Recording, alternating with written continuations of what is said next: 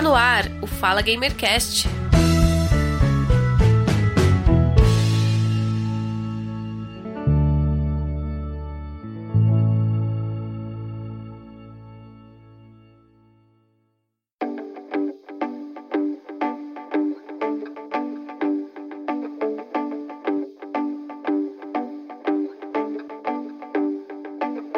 Olá, ouvintes do Fala Gamercast. Eu sou a Noa Malta. Bem-vindos ao episódio 72. E hoje eu vou compartilhar com vocês o início da minha trajetória com os games através de um texto que eu escrevi lá no comecinho desse ano, que eu chamei de Minha experiência sendo uma péssima gamer, nem Mario nem Sonic.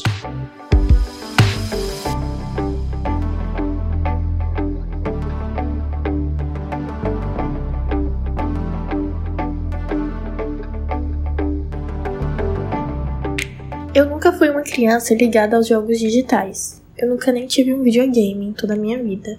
A minha única experiência com games era visitando os meus primos, que são mais novos que eu, inclusive. E naquela época da minha pré-adolescência, visitando a casa dos meus primos, se falava muito em Sonic e Mario, mas nem mesmo Mario fazia minha cabeça.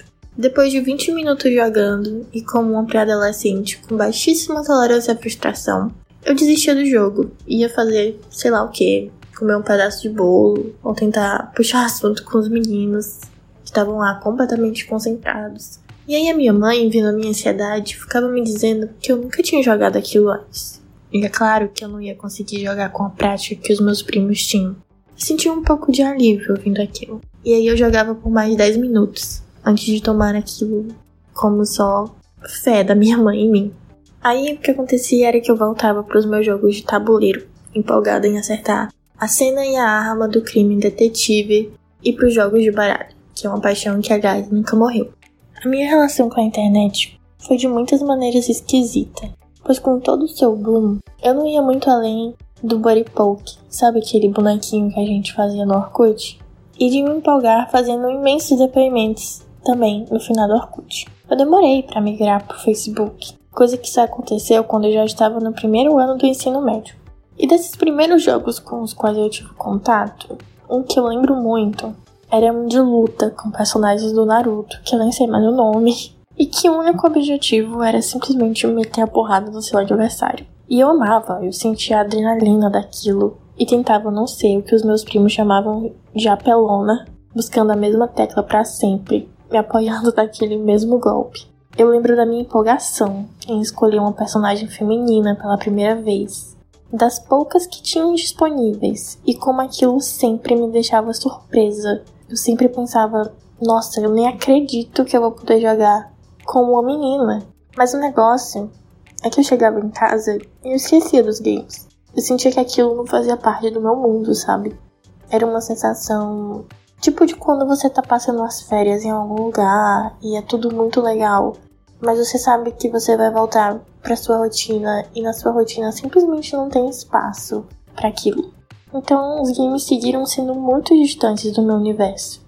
E a única vez que eu sentia vontade de jogar alguma coisa era o eternamente perfeito The Sims. E mesmo nele, o que eu mais gostava era de criar os personagens. Passar muitas e muitas horas decorando a casa. Mas controlar mesmo os Sims me desinteressava em pouco tempo. Eu segui minha vida jogando quase nada, a não ser joguinhos aleatórios no celular, que logo eram esquecidos e só ocupavam espaço. Até que, com os meus 20 anos, um dia eu vi meu namorado procurando jogos na Steam. E aí ele me mostrou um que se chama Keep Talking and Nobody Explodes, que é um jogo sobre desarmar uma bomba.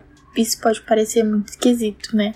mas eu prometo que é um jogo muito, muito legal. E é sobre cooperação. E eu me senti muito boa naquilo.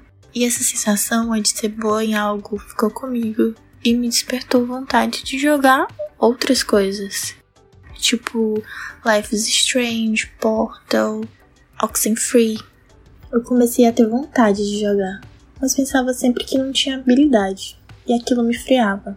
Eu deixava pra lá, mas a vontade voltava. E aí eu decidi, bom, então isso deve ser mesmo um interesse meu, né? Minha experiência com Portal foi como voltar a ser uma criança, com ódio daquelas robôs e daquela voz me mandando fazer coisas. que não faziam o menor sentido na minha cabeça. E me sentindo uma pessoa com menos capacidade para jogar no mundo. Isso é algo sobre mim. Eu tenho muito entusiasmo pelas coisas, mas me falta persistência. É assim com tudo. Quando eu comecei a tentar desenhar, aprender aquarela, bioestatística, tentando fazer trabalhos manuais. Eu quero criar coisas lindas e ser ótimo de primeira, mas criar coisas lindas leva tempo. O processo de criar e aprender é cheio de altos e baixos, mais baixos do que altos na maior parte do tempo. E muitas vezes vai dar vontade de desistir mesmo, inclusive de quebrar o controle se você for uma pessoa emotiva que nem eu. Mas isso é uma condição necessária aprender o processo. Não dá para encostar num desenhista e absorver tudo que ele sabe sobre luz e sombra, e expressões e ângulos. Isso para mim é uma descoberta recente, em que me fez ressignificar e questionar muita coisa. Inclusive, questionar como a gente trata essa ideia de talento na nossa sociedade. Eu via todas essas pessoas bem-sucedidas, pessoas que eu admirava, falando como não existe talento. E eu demorava a acreditar nisso. Eu pensava, será mesmo? Será que essa pessoa não tá só dizendo isso para encorajar outras pessoas porque ela é legal. Essa ideia de que existem predisposições, habilidades e afinidades, mas talento, como a gente concebe na nossa sociedade, uma coisa dentro da gente que é enviada pelos céus e que faz de nós experts, gênios, isso não existe. E isso fez muita coisa na qual eu acreditei por muitos anos cair por terra. E aí eu lembrei finalmente da minha mãe me dizendo, muitos anos atrás: Tu nunca jogou isso antes. Como tu quer ser boa nisso de primeira? E todos esses artistas e todas as entrevistas. E um livro muito especial para mim, que o Mostre Seu Trabalho. Todos os meios que me falavam isso e eu desconfiava. Mas não é muito difícil se você parar para pensar um pouquinho. Como haveria talento sem prática? Eu não tô querendo dizer que agora eu acho muito fácil apreciar o processo. E que eu não tenho momentos que eu penso que é melhor desistir e que tá sendo muito difícil e que eu não vou conseguir. Não, eu ainda tenho esses momentos. E é normal ter esses momentos. Mas eu acho que cada vez mais eu aprendo a apreciar o processo. E eu até descobri que ele pode ser divertido também. Mas aí começou a minha saga de procurar jogos fáceis, mas que fossem bonitos. E eu encontrei Oxenfree, que é um jogo lindo, com uma história de mistério completamente imersiva, que me deixou muito envolvida com os personagens. E foi nele que eu me percebi pela primeira vez na vida sentindo falta de jogar.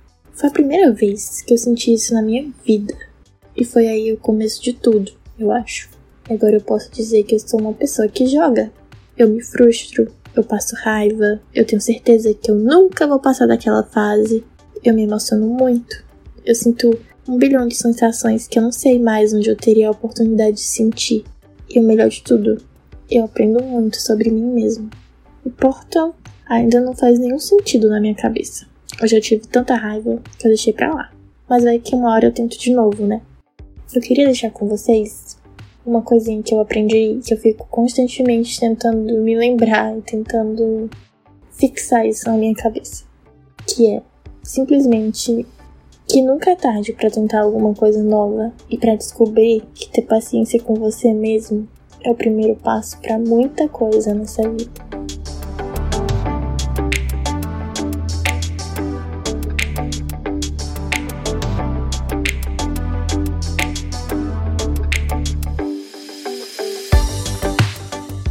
Assim a gente encerra o último episódio de 2020 do Fala Gamercast. Vocês me encontram lá no medium.noamalta, lá tem outros textos que eu escrevi. No Instagram eu sou Noamelo e no Twitter eu sou underline Fleabag. É isso, gente. Feliz ano novo para todo mundo. Eu espero que 2021 seja um ano mais tranquilo para todo mundo. Bom final de ano, boas festas e a gente se vê em 2021. Até lá!